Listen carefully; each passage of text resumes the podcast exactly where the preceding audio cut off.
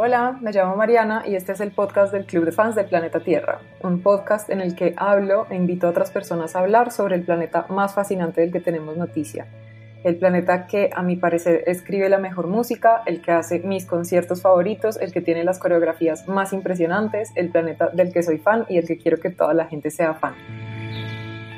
Hoy vamos a estar hablando sobre consumo de animales, veganismo, activismo y transición a alimentaciones más centradas en plantas. Estos temas son esenciales para observar el tipo de huella que dejamos en el planeta, no solo por el impacto ecológico de la producción de alimentos de origen animal,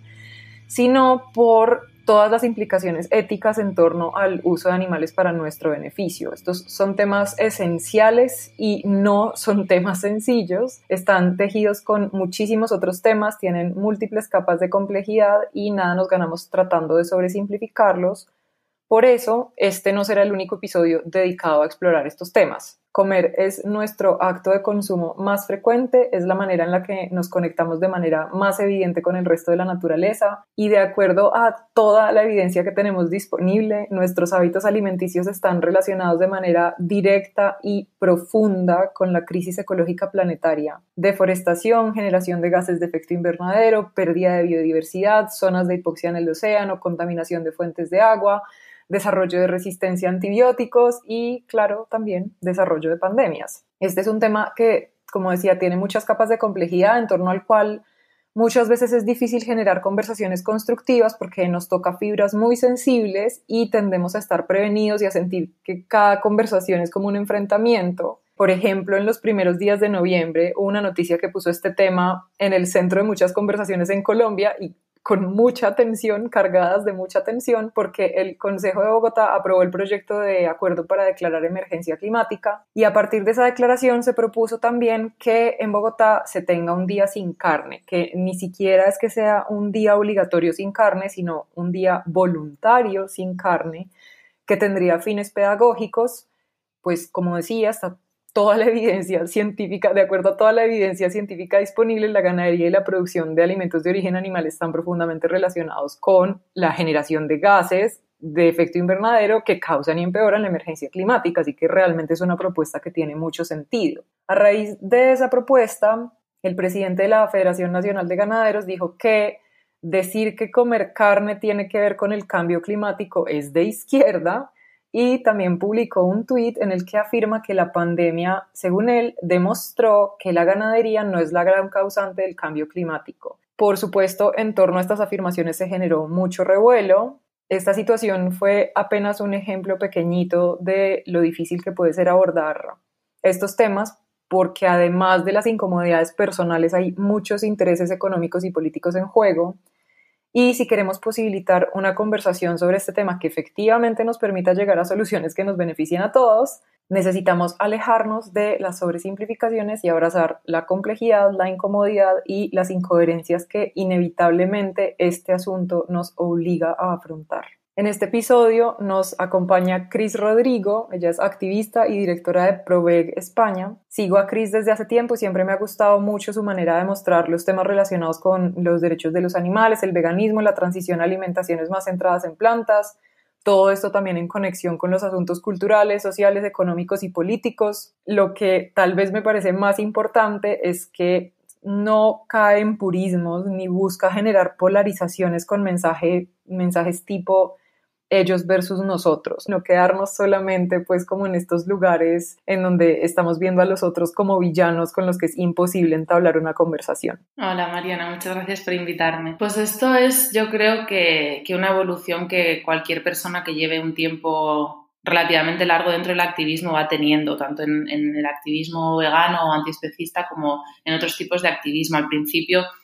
cuando abres los ojos o haces la conexión o como lo queramos llamar, lo ves todo del blanco-negro y de si yo me he dado cuenta de esto, todo el mundo puede darse cuenta y la solución es hazte vegano. Y cuando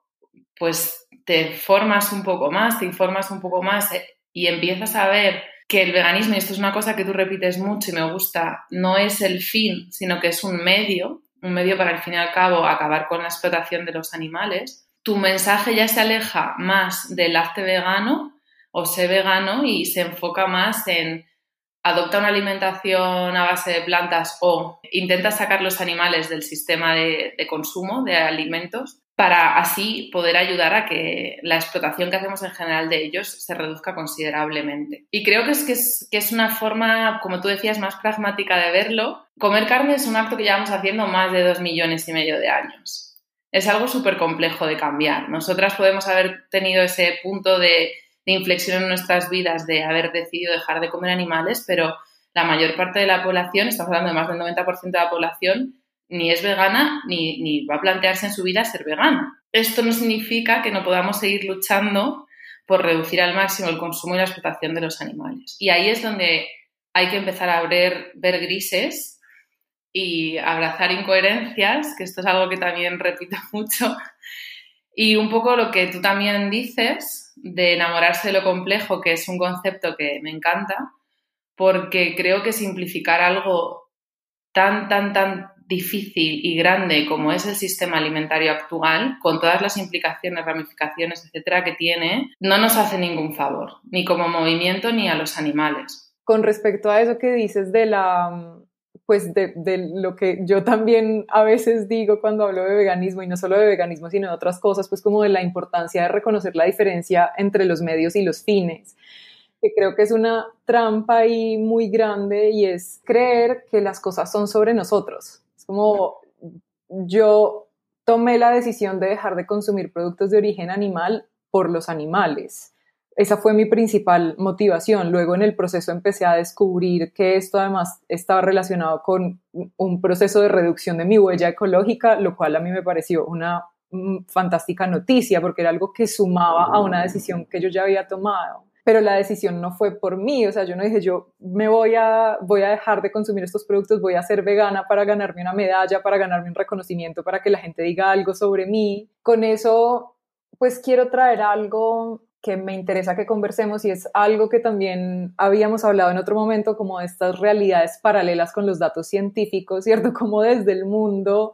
de quienes están cercanos a la industria de la producción de alimentos de origen animal, hay obviamente unos intereses y una visión del mundo que comprensiblemente dificulta que ellos vean de manera tan abierta los datos que les están diciendo, hey, estas prácticas son altamente dañinas para el equilibrio del planeta, etcétera, etcétera, ¿cierto? Entonces, digamos que dentro de toda esta frustración de la dificultad para tener estas conversaciones constructivas en donde vivimos en realidades paralelas con estos datos científicos y con, y con la información, o sea, no solo con los datos científicos, sino con la información a la que queremos prestarle atención, ¿cómo tener conversaciones con personas que nos están viendo a nosotros como radicales insensatos y cómo evitar meterlos a ellos todos en el mismo saco como seguramente ellos están haciendo con nosotros. Yo sé que esta pregunta seguramente no tiene una única respuesta ni una respuesta definitiva, pero me gustaría saber cuál es tu visión eh, de ese asunto. Hmm, a ver, en primer lugar yo creo que es importante que como movimiento intentemos siempre ampararnos en fuentes que sean lo más fiables y oficiales posibles, porque esto ya nos da como un peso al discurso. Y es lo que tú decías, ya no se trata de creer o no creer, de izquierdas o de derechas, hay eh, los suficientes estudios científicos como para avalar el hecho de que el consumo de carne es un problema muy importante y tiene una repercusión muy grave dentro de pues, miles de problemas, el calentamiento global, la deforestación del Amazonas, etcétera, etcétera. ¿Qué problema tenemos con la gente que no, no es que no crea estas fuentes, es que tú realmente los datos los puedes interpretar como quieras, aunque cojas los mismos datos, para que digamos que se adecuen más o menos a tu discurso. Entonces, bueno, siempre se buscan excusas que intenten, intenten funcionar más para justificar y defender al fin y al cabo unos intereses económicos, que es lo que están haciendo, y unas costumbres sociales y culturales que tenemos, como es el consumo de animales. El tema de, de, la afirmación esta, como, no, recuerdo cómo se llamaba la campaña, que esta que tenéis de que no te cuenten, no comas cuento, come carne. Esta, sí, no, coma cuento, coma carne. es, es un enfoque que está utilizando ahora últimamente mucho, sobre todo la industria cárnica, porque se sienten atacados por ellos nos meten a todos, desde animalistas a ecologistas, etcétera, todo es un poco el, mismo cajón desastre para, para, la industria. Entonces, claro, ellos empiezan a sentir atacados. Y lo, peor que puedes hacer, no solo con, gente que trabaje en la industria cárnica, sino en general con cualquier persona que consuma animales, es empezar un discurso desde el enfrentamiento. Hay que encontrar los puntos en común que se tengan, siempre a mí me sirve mucho no ver una conversación como si fuera un debate que tengo que ganar, sino intentar descubrir qué puntos tengo de encuentro con esa persona y qué puentes puedo tender, porque al fin y al cabo hay que empoderar a la gente que ahora mismo forma parte del sistema alimentario, la producción del sistema alimentario, a, ganaderos y agricultores, para que sean los protagonistas de este, esta revolución de, nuestro sistema, de nuestro modelo alimentario, porque sin ellos es imposible. En España, en el sector porcino, casi el 90% es intensiva. En el avícola lo mismo. Es, muy importante, de nuevo, la complejidad, entender que ni, no todos los sistemas de, producción de alimentos son iguales. En, en, Colombia, pues habrá que centrarse en esas explotaciones no intensivas y en ver cómo se hace esa transformación en esas explotaciones no intensivas. En Europa, por ejemplo, si acabara prohibiéndose en algún momento idílico las explotaciones intensivas, estaríamos acabando con un montón de animales que están sufriendo hacinados con altas densidades de población. Y en esto estaba justo ahora releyéndome un artículo sobre unas ayudas que está dando el gobierno holandés para que ciertos productores de porcino, de carne de cerdo, en, los Países Bajos dejen esas producciones y se dediquen a otras cosas. Y han aumentado el presupuesto y las financiaciones porque han tenido más solicitudes de las que esperaban. Creo que son más de 400 granjas las que han pedido ya. O sea, hay gente que quiere dejar de, hacer esto. Hay gente que quiere dejar de eh, criar cerdos para luego matarlos y que preferiría dedicarse a otra cosa, pero no tienen otra salida. Con esto tampoco es que esté justificando ¿no? que, haya gente que siga explotando animales, solo que hay que darles una alternativa, porque sin esta alternativa, pues es que no, no se sustenta eh, esta transformación alimentaria. Que a veces pensamos que, ciertos enemigos, entre comillas, porque no me gusta mucho llamarlo enemigos, son las grandes eh, eh, producciones en general, las grandes empresas, y esta gente, al fin y al cabo, será la que tiene más fácil adaptarse a cualquier tipo de cambio, porque tienen el dinero para hacerlo. A quien le afecta de verdad es toda esta gente pequeña que no puede adaptarse, porque no tiene los medios para hacerlo. Sí, yo, pues es que hay varias cosas que se me vienen a la cabeza con eso que estabas diciendo. Por ejemplo, específicamente en torno a este tema de la incoherencia, pues o a promover cosas que para nuestros ideales pueden ser incoherentes, pero que sabemos que son necesarias para posibilitar la conversación. Más de una vez me he ganado como regaños digitales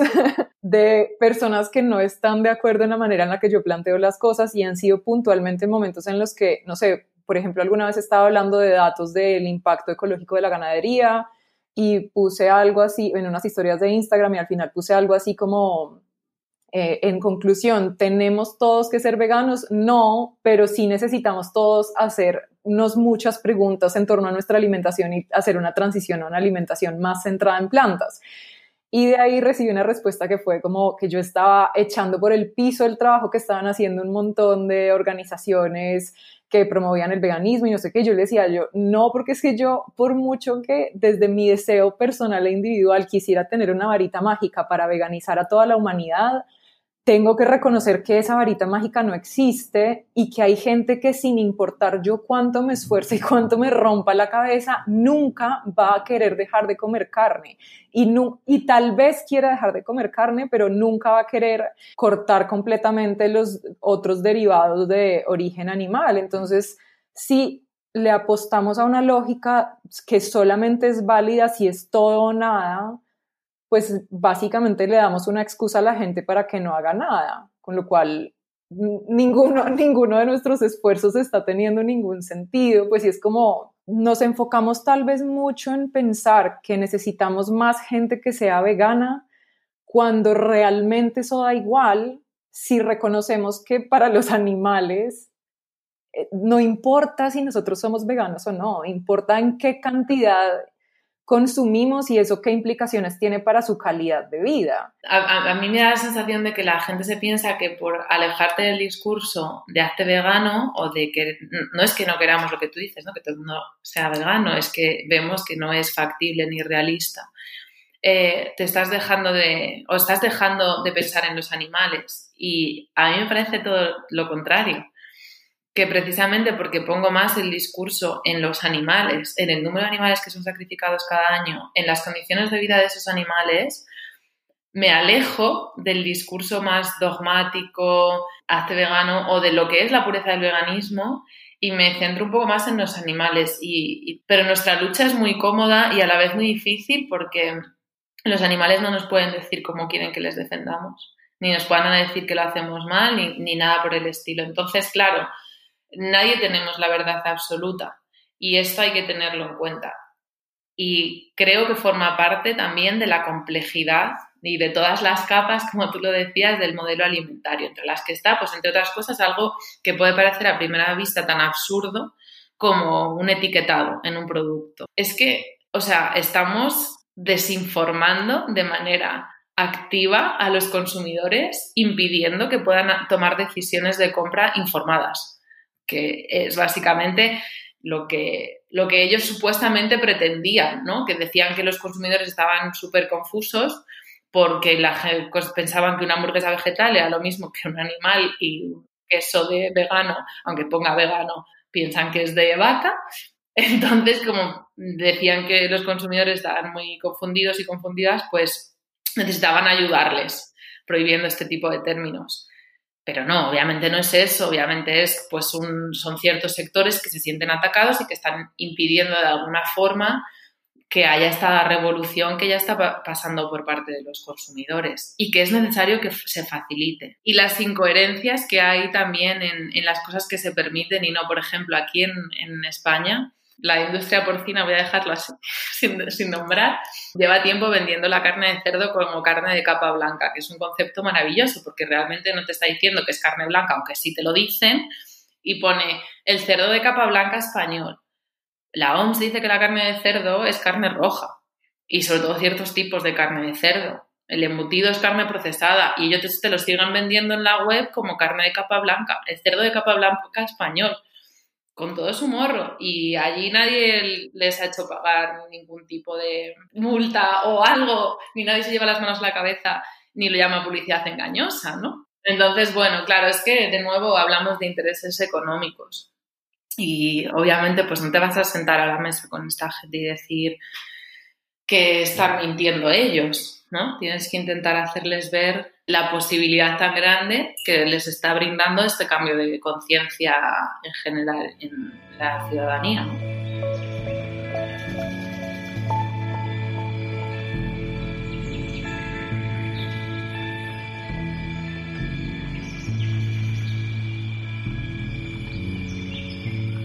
Digamos que ha, estado surgiendo en toda la conversación y como lo has estado señalando, pues esto no es solamente un asunto que tenga que ver con hábitos individuales, ni, sino que además pues está todo este tema de legislación y pues como de cosas políticas, de intereses económicos. Eh, se me viene a la, a la, mente un artículo que te compartí, que me lo compartió a mí una amiga, Carolina, que se llama Fumar carne, lo, lo escribió eh, Leopoldo Ferguson y a mí me gustó mucho ese artículo, digamos, porque muestra de manera muy clara algo que, que tal vez de otra manera puede ser un poco más difícil de entender y es esta comparación del consumo de carne con el pues con fumar cigarrillos y cómo en este momento ya se nos hace tan raro que hace apenas unas décadas fuera perfectamente legal y socialmente y culturalmente aceptable que la gente estuviera prendiendo un cigarrillo en cualquier parte, en espacios cerrados, en baños, en aviones, que los bares estuvieran llenos de humo de cigarrillo y en este momento ya nos parece como, ah, no, es que tiene todo el sentido que esto no sea de esta manera, pues porque son las decisiones de unas personas afectando la salud de todas las personas que están ahí. Pero eso fue un cambio, pues que no fue solamente gente decidiendo dejar de fumar, o sea, no fue tan sencillo como eso. Y de hecho hay otros,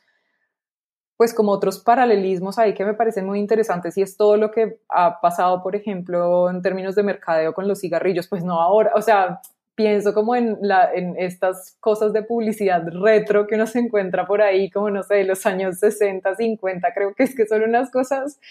que uno dice como esto, esto es en serio, o sea, esto era real. es real, es real que, Claro, pero es como, es increíble, o sea, no me cabe en la cabeza en este momento y es muy poco tiempo, o sea, considerando con la velocidad con la que normalmente se dan este tipo de cambios, es muy poco tiempo para que se haya un cambio tan radical de que consideremos que es normal que en una revista salga un anuncio en el que hay un médico diciendo como yo a mis pacientes les recomiendo tal marca de cigarrillos porque les ayuda con la tos, que es como, como, como no, o sea, no pueden hacer eso, ¿cómo va a tener esto sentido?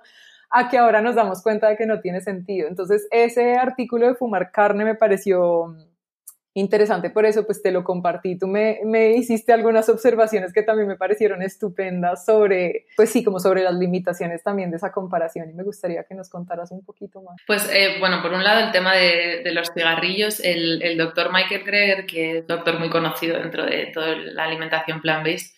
él siempre dice en sus charlas que en algún punto veremos el que se recomienda el consumo de carne por parte de doctores como, como ahora vemos el que se recomendará el fumar cigarrillos. Y siempre hace esta comparación con los anuncios de carne y los anuncios de, de cigarros de aquella época. Y me, me, da muchísima risa porque igual llega un punto en el que lo veamos así, quién sabe. Quizás todavía falta los, el suficiente número de estudios científicos eh, para que lo avalen o no, pero también hay que tener en cuenta, pues eso, que hay, ciertas diferencias, una que obviamente todo el mundo come carne o el 90% de la población come carne y no el 90% de la población fuma, si el 90% de la población fumara igual hablábamos de otras cosas. Entonces, algo que es, está tan arraigado al, al ser humano como es comer animales, es algo mucho más difícil de cambiar porque además tiene una trayectoria muchísimo más amplia que el fumar. Y por otro lado, que lo que más impactó, al menos en España, la reducción del consumo de tabaco fue precisamente la ley que prohibía el fumar dentro de bares y, restaurantes y discotecas y demás. Más que el aumento del IVA, más que todo, fue eso.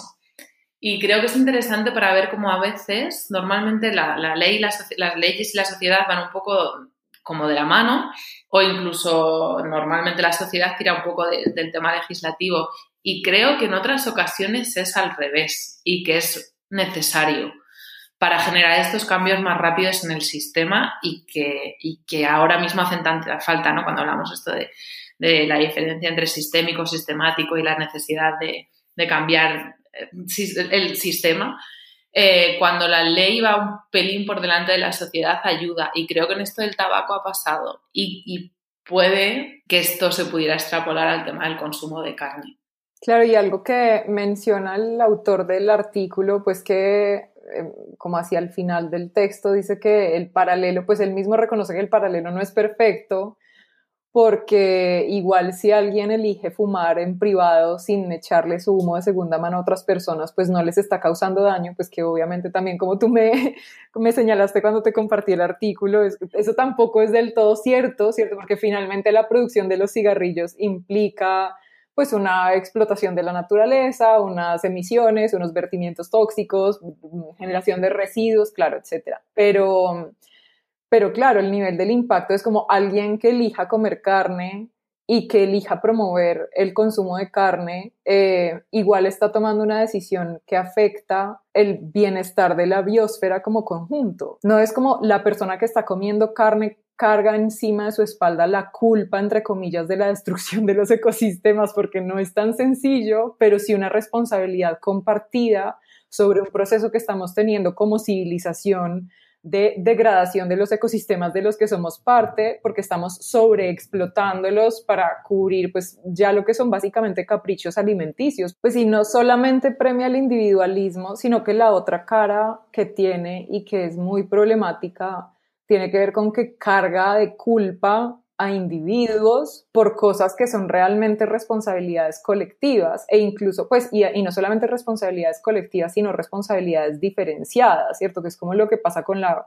crisis ecológica en general, bueno, y específicamente, digamos, con la crisis climática, la, quienes más han generado emisiones de gases de efecto invernadero son un porcentaje reducido de la población,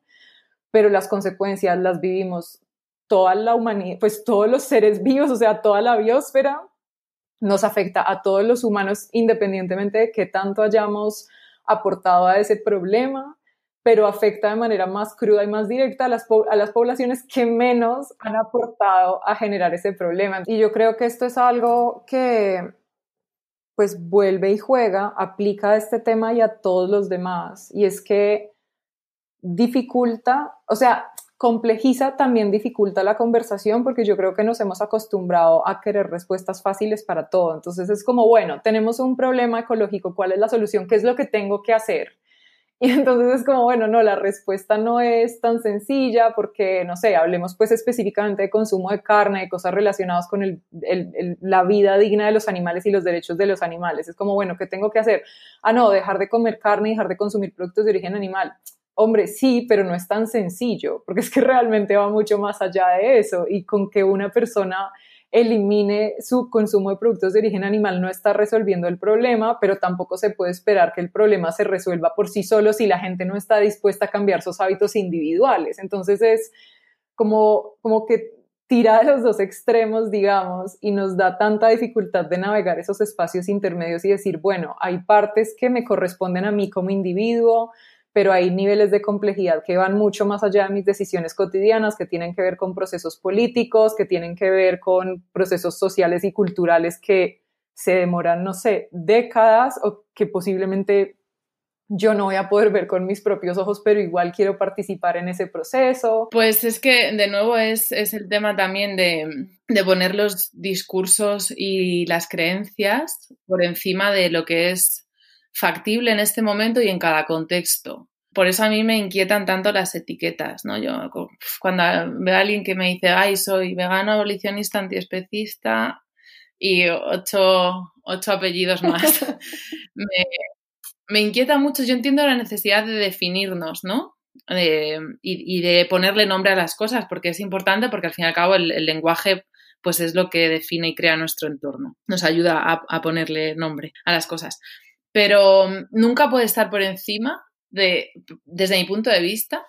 de lo que es más eficaz o mejor, lo que creemos que es mejor para los animales, porque de nuevo ellos no nos lo pueden decir. Y es lo que tú decías. Hay mucha gente que, por ejemplo, está en contra de las medidas bienestaristas, que es básicamente mejorar las condiciones de vida de los animales que se destinan a consumo humano, cuando no son capaces de ver como a gran escala, ¿no? El hecho de que unos animales necesiten unas mejores condiciones de vida, aunque vayan a acabar en el matadero, implica que las producciones van a tener que reducirse sí o sí, porque no vas a poder producir la misma cantidad de carne con animales criados en una explotación extensiva versus una intensiva, sobre todo en ciertos, de nuevo, contextos. Y es que a veces además como que los peores enemigos somos nosotros, nosotros mismos, me refiero a nosotras dentro del, del movimiento, ¿no? Que, que a veces nos criticamos más que, la gente que lo ve desde fuera. normalmente a la mayoría de la población, creo que de hecho en el último eurobarómetro decían que más del 90 y pico por ciento de la población europea está preocupada por el bienestar animal. Pues si es una batalla que ya tenemos ganada, que la gente le interesen unas condiciones de vida de los animales mejores, ¿por qué vas a echar mierda sobre algo que ya, con perdón, que ya tienes ganado relativamente, ¿no? Y, intenta construir desde ahí, ok, para que los animales tengan mejores condiciones de vida necesitamos sí o sí reducir el número de explotaciones que hay eh, y obviamente si reducimos la producción de carne podrán mejorar esas condiciones de vida de los animales. No se trata de hacer a, a las personas cada vez más veganas o más antiespecistas, que además es que me parece, me parece súper poco práctico y que no es el objetivo en sí. O sea, ¿qué quieres? ¿Una medalla de vegano perfecto? Toma, yo te la doy. Pero eh, ¿de qué sirve? No sirve de nada, ¿no? Al fin y al cabo, y esto es una incoherencia de la que la gente no habla, pero si cualquier persona, sencillamente por el hecho de alimentarse y de vivir, está matando animales igual nos pensamos que por comer tomates no hay animales que hayan muerto para plantar esos tomates, para que esos tomates no se estropeen, etcétera, etcétera. Y si encima llevamos el discurso abolicionista antiespecista, pues para ti una vaca debería de ser igual que una hormiga o una lombriz. Entonces, créeme que en todos los cultivos de todos los alimentos que comemos mueren un montón de insectos. Obviamente mueren menos insectos que si nos alimentáramos de carne que ha tenido que ser alimentada, o sea, de carne de animal que tiene que ser alimentada con, con granos, etcétera. Pero es que pedimos pureza en unas cosas tan, tan ilógicas. No, y es que de entrada pedir pureza, o sea, la pureza no es aplicable al mundo real. O sea, la, la pureza existe en las ideas, o sea, uno puede sostener, y esto, esto es algo que a mí me ha llamado también mucho la atención, pues relacionado con este tema de la incoherencia, específicamente pues con lo de la pureza y con la dificultad que muchas veces tenemos de llevar las ideas a la práctica, ¿cierto? Como pasar de la teoría a la práctica. Y es que en la imaginación todo es posible. O sea, en la imaginación las cosas, yo puedo imaginar todo puro. Claro, a mí me encanta el discurso este de, pues yo me hago vegana y yo hago vegano a otro vegano y a otro más, y esa gente hace vegana a otras dos personas, eh, ¿te has puesto a calcular, o sea, si ya si veganizas a una persona por mes, que me parece lo más, que yo, ojalá, ¿sabes? Yo llevo 10 años de vegano y no creo que, haya hecho ningún vegano por año, ostras, pues calcula, ¿sabes? Calcula tiempo. Soy malísima en matemáticas, pero no me salen las cuentas. Y que no recaer toda la, responsabilidad y, culpabilizar, como decías tú, no solo a personas veganas, sino en general en, las personas, en los consumidores finales. Pero algo que me llamó mucho la atención en pandemia, yo estaba feliz porque el consumo de carne estaba bajando en general en todo el mundo y estaba aumentando, en España no mucho, y estaba aumentando significativamente el de alternativas vegetales, creció exponencialmente en Estados Unidos una barbaridad. Y, y yo estaba feliz, ay, qué bien, qué bien. Y de repente empiezo a investigar y me doy cuenta de que, de algo que yo no sabía muy bien, que es que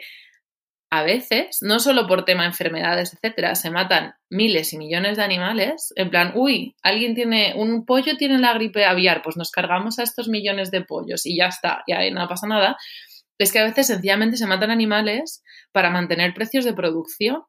y eso ha pasado durante la pandemia. Es que en serio, nadie se puede llevar una medalla. Es que, sin ir más lejos, el tema de, la política agrícola común, que es una de las cosas que, mantiene la ganadería y la agricultura en Europa. Eh, creo que son 114 euros o por ahí de, euros que ponemos todos los europeos y europeas para estas subvenciones. La mayoría van destinadas a, la ganadería. O sea, yo como persona vegana, sin consumir animales, estoy contribuyendo con mi dinero a que a ayudar a, a, gente que explota animales. Y no es algo que yo pueda decidir porque vivo en esta sociedad. No le puedo decir, a, los señores de Hacienda, no, miren, esto, esto no quiero, por favor, no, este, estos 100 euros míos no. Claro, y que, y que pues acá creo que vale la pena hacer una aclaración muy importante, por si acaso no es evidente en la manera en la que lo hemos estado conversando y en la manera en la que yo abordo este tema pero es como el hecho de que esto supere nuestros esfuerzos individuales no justifica que los dejemos de hacer, ¿cierto? Es que no, o sea, no se trata de eso, como que la, e, esa, necesitamos también evitar esa sobresimplificación. Y lo que dices de, pues de no estar abrazando la incoherencia desde quienes dicen como, ay, como ellos no hacen, yo no hago nada. Claro, es como, como no lo puedo hacer perfecto, entonces no lo voy a hacer. Entonces es finalmente esta obsesión con, o yo hago las cosas de manera pura, o no las hago en absoluto, que a mí me pasó. O sea, antes de tomar la decisión de, dejar de comer carne,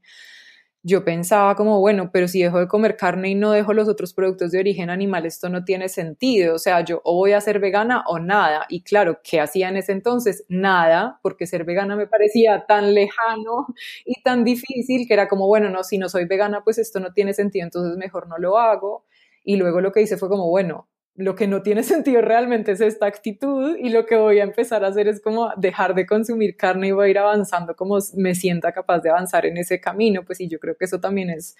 parte de posibilitar la conversación, eh, incluso pues si vamos de nuevo como al, al, a la esfera del ciudadano de a pie, ¿cierto? De no mostrar solamente un camino de la pureza, entonces como no, como no queremos que otras personas se acerquen si no lo están haciendo bien, lo cual, no sé, pues habrá contextos en los que tenga sentido. Si uno se quiere ganar un premio a la persona que hace los bordados más hiperrealistas del mundo, pues hombre, si alguien no borda hiperrealista, tal vez no deba pertenecer a ese grupo. Pero cuando, o sea, cuando estamos hablando de las vidas de los animales, a nosotros lo que nos interesa son los animales. Lo que queremos es que tanta gente se acerque a esto como sea posible, independientemente de su nivel de perfección, entre comillas, e independientemente de qué tan lejos estén de la pureza que igual ninguno de nosotros va a alcanzar nunca, jamás, jamás.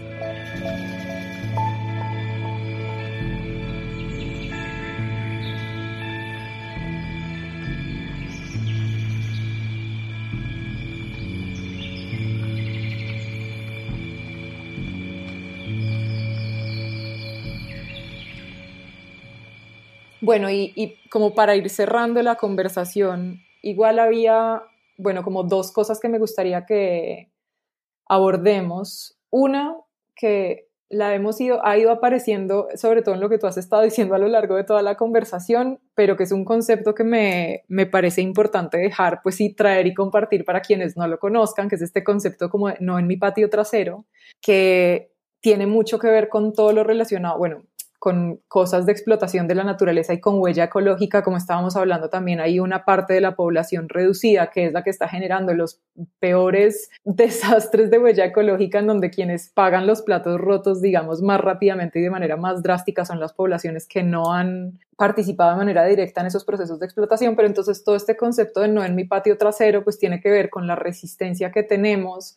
a que ciertas cosas se hagan en donde se va a afectar directamente nuestro como nuestra comodidad y nuestro bienestar cotidiano, ¿cierto? De ahí no en mi patio trasero, como queremos todos consumir productos de alta tecnología que implican procesos de minería súper agresivos, pero no queremos que esa minería nos la estén haciendo al lado de la casa. Queremos que eso esté bien lejos en un lugar en el que no podemos, no, en el que no vemos nada, en el que no sabemos cómo se están haciendo las cosas. Y esto tiene mucho que ver con temas de producción de cosas de origen animal, pues con todo el tema de la producción, no sé, toda la producción porcina en Cataluña, todo el tema del acuerdo porcino de Argentina con China, eh, incluso ni siquiera yéndonos tan lejos, pues como acuerdos entre países, sino dentro de un mismo país, el hecho de que en las ciudades queramos consumir productos de origen animal con una determinada frecuencia sin pensar en lo que eso implica para los ecosistemas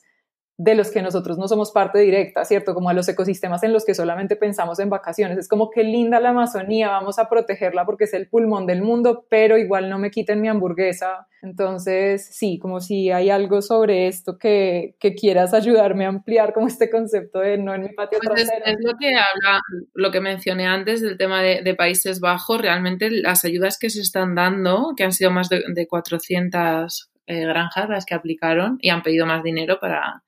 para hacerlo. No es porque no quieran comer cerdo, es porque, porque realmente no quieren que sea allí. De hecho, hay como ciertas características para que las granjas, las granjas que solicitan estas ayudas se, puedan elegir, ¿no? Creo que tienen que estar a un kilómetro menos de eh, una población eh, y tener X características de número de animales, etcétera. Y realmente es por reducción de impacto medioambiental y de las consecuencias que tiene esto para la salud. Es decir, que en los Países Bajos ya se han dado cuenta de que el tema de eh, las explotaciones intensivas de, cerdos tienen unas implicaciones muy importantes para el, medio ambiente y para la salud de las personas de esas poblaciones y han decidido que ahí no quieren producir tanto cerdo y que mejor ya lo traen de fuera. Em, ¿Y qué está pasando? Pues básicamente que España se está convirtiendo en el establo de, Europa, literal, ¿no? Tenemos, aparte de un sistema muy, muy intensificado de, explotaciones, en concreto en porcino, somos, creo que el, segundo productor de, porcino de todo, de carne de cerdo, odio llamarlo porcino, pero bueno, de, de Europa, después de Alemania, pero tenemos más densidad poblacional de cerdos que Alemania. Es decir, tenemos más cerdos, pero producimos menos cantidad de carne. Entiendo que los matamos más pequeños o alguna historia así. Y principalmente, aunque la carne de cerdo sigue disminuyendo en España, y de hecho hay campañas subvencionadas con más de 6 millones por la Unión Europea para fomentar el consumo de carne de cerdo en España, en, concreto entre la gente joven, la producción de porcinos sigue aumentando es el 40% de, de, la producción total ganadera, etcétera. Y esto es para exportarlo, es decir, a España esto no le importa. Tenemos más del 40% de acuíferos, por ejemplo, de Cataluña contaminados a causa de los purines de todas las granjas de cerdos que hay en la zona de, Cataluña, de Aragón. Y, y 40, municipios, 40% de los municipios eh, sin poder utilizar su agua, o sea, con agua no potable, gente teniendo que ir a, buscar agua porque no puede ver su agua del grifo por estos purines, pero sin embargo nos importa más esto porque al fin y al cabo es un peso en la economía importante que el hecho de que nuestros ecosistemas estén bien. Al resto de Europa o a China, que, es uno de nuestros principales clientes, pero Francia también, no vamos a echar la culpa a los chinos solo, eh, no quieren las producciones allí, pero no les importa comprarlo en España. A España todavía no hemos llegado a ese punto, ¿por qué? Porque tenemos una tradición ganadera importante y en especial en el, en el sector del cerdo, pues eh, nos viene de tradición y de nuevo visión súper cortoplacista que en otros países están cambiando, eh, de pensar que esto da, eh, tener la falsa idea de que esto genera empleo, cuando no es real. No es real porque de nuevo son granjas intensivas todo. Pero bueno, pues en España en este caso somos, no somos el, patio trasero, pero somos lo que no quiere ver Europa y aquí nos traen toda la producción de, carne de cerdo. Claro, y es, y es como, pues además, no sé, por ejemplo, con todo el tema de Argentina, que es ya suficientemente absurdo por sí mismo, pero además si uno considera que todo el acuerdo se empezó a visibilizar, pues o se empezó a, conversar por lo menos públicamente como en pleno estado de pandemia, es como que... Y porque tuvieron que sacrificar millones de cerdos en China, precisamente por un brote de algún tipo de gripe. Entonces, con el aumento de consumo de carne de, China, en concreto de cerdo, pues ahora de dónde conseguimos toda esta carne? Ah, pues Argentina. Eh, tiene espacio. Claro, no, no en mi patio trasero. Y una cosa que me parece muy interesante, pues y que se conecta con lo que hemos estado conversando de lo que ha pasado en Argentina, pues es que, o sea, yo conozco Argentina y tengo amigas y amigos en Argentina, pero pues, o sea, como que desde afuera de Argentina se percibe Argentina como un país en el que toda la gente come carne todo el tiempo, es como que toda la cultura está construida en torno a la carne, igual yo creo que eso pasa en todas partes, o sea, acá por ejemplo el plato típico de la región en la que yo vivo es un plato que tiene, tiene frijoles, tiene eh, carne molida, tiene chorizo y tiene chicharrón. O sea, es como una bomba, es como una cantidad de proteína de origen animal absolutamente innecesaria. Pero claro, como no es el asado, como que no percibimos que es tanta cantidad de carne como pasa en Argentina. Pero en Argentina está como todo este movimiento de, personas que se están preocupando por hacer esta transición de, o sea, a mí me sorprende ver la cantidad de restaurantes veganos o con opciones veganas que hay en Buenos Aires, por ejemplo, en contraste con otras ciudades, eh, lo organizados que son los movimientos allá de activismo por los derechos de los animales. Entonces, pues como que esto básicamente lo que yo siento que señala también es la evidencia de lo que venimos conversando y es que mm, si posibilitamos estas conversaciones y las personas realmente se, pues, se cuestionan sus hábitos individuales, pero además entienden que esto es necesario llevarlo a lo colectivo y activar junto a otras personas para generar presión, pues entonces ya el, como toda la conversación política también cambia, porque esto era un acuerdo que según entiendo se iba a firmar como en, sin compartirlo con la ciudadanía y bueno, todo esto salió, entonces por todo el rechazo que generó, aplazaron la firma del acuerdo. Yo la verdad es que en este momento no sé eso en qué va, pero, pero por lo menos está la evidencia ahí de que las personas con sus cambios de hábitos, con sus conversaciones, con sus activaciones, digamos, desde... Y con implicarse, ¿no? En, eh, esto es un, ejemplo, yo creo, claro, de, pensar en colectivo. Igual a ti no te afecta directamente este acuerdo porcino, pero sí va a afectar no solo al país en el que vives, a toda la sociedad. Y, creo que es importante el entender nuestro poder como sociedad y nuestra responsabilidad como, como cada individuo individua en, con la sociedad en la que vivimos. Y es de verdad que la movilización que hubo en Argentina me pareció brutal porque se unieron gentes de diferentes movimientos, eh, incluso con puntos de vista bastante diferentes sobre todo el tema de, de comer o no comer animales, hicieron ruido y lo mismo, yo no sé en qué punto está esto ahora, pero al menos, al menos consiguieron que la gente hablara de ello. Y que se planteara cosas en plan, ostras, pero ¿qué está pasando? ¿Por qué, ¿Por qué firma un acuerdo Argentina para construir granjas para luego llevárselo a consumir a China? No, el, el, generar esta conversación es súper necesaria. Y, y, eso solo se consigue si pensamos que tenemos poder como individuos, pero no de forma aislada, sino como colectivo y, y alzamos también un poco la voz en vez de quedarnos solo en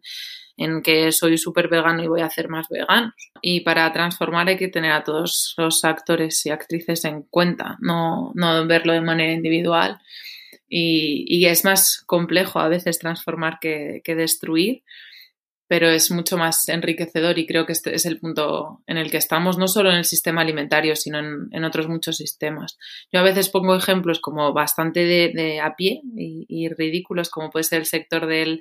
ocio, que al fin y al cabo se ha visto obligado a transformarse, como puede ser pues plataformas de streaming, etcétera, porque si no la gente dejaba de consumir o consumía música y cine y demás de manera ilegal. Eh, pues ver qué soluciones había. Lo mismo pasa pues con la producción de energía, con la producción de alimentos, etcétera. Es, no es destruir un, sistema entero o un modelo, sino transformarlo. Bueno, no, Cris, yo creo que con eso, esa, esa, esa, como ese párrafo, esa idea que acabas de compartir ahí, me parece que cierra muy bien lo que hemos estado conversando y pues insisto en esa invitación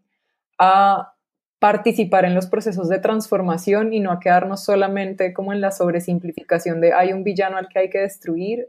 Y sobre todo con esto que acabas de decir que me parece muy hermoso, y es que sí, tal vez, tal vez a veces es más fácil destruir que transformar, pero es mucho más bonito transformar. Y pues claro, también es más difícil, es más complejo y requiere más, tal vez un compromiso más sostenido en el tiempo, pero también por eso, pues es que se hace a, sí mismo más sostenible, porque es que es a través de esa conexión con los otros que esto, porque además no vamos a llegar como a una solución que es absoluta y que por siempre va a seguir siendo esa, sino que necesitamos es seguir participando en los procesos de transformación de la naturaleza como parte de la naturaleza que somos. Así que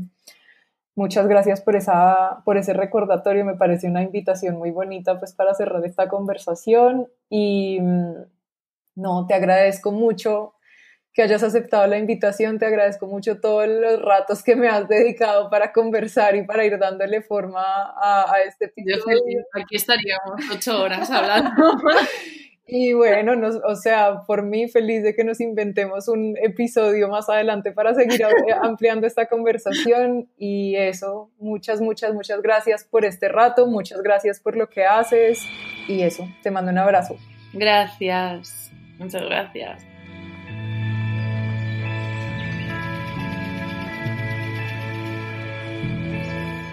Este es un espacio completamente libre de publicidad, así que puedes estar completamente segura de que si en algún momento decido recomendar un libro, un documental, una web, un restaurante, una marca, un producto o lo que sea,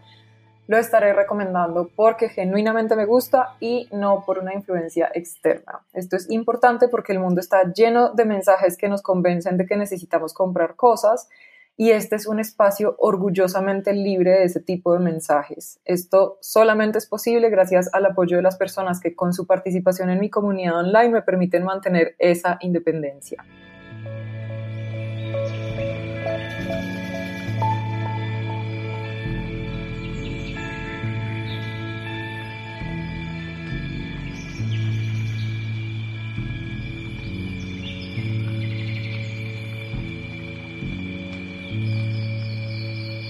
El podcast del Club de Fans del Planeta Tierra es hecho en casa, producido y grabado por mí.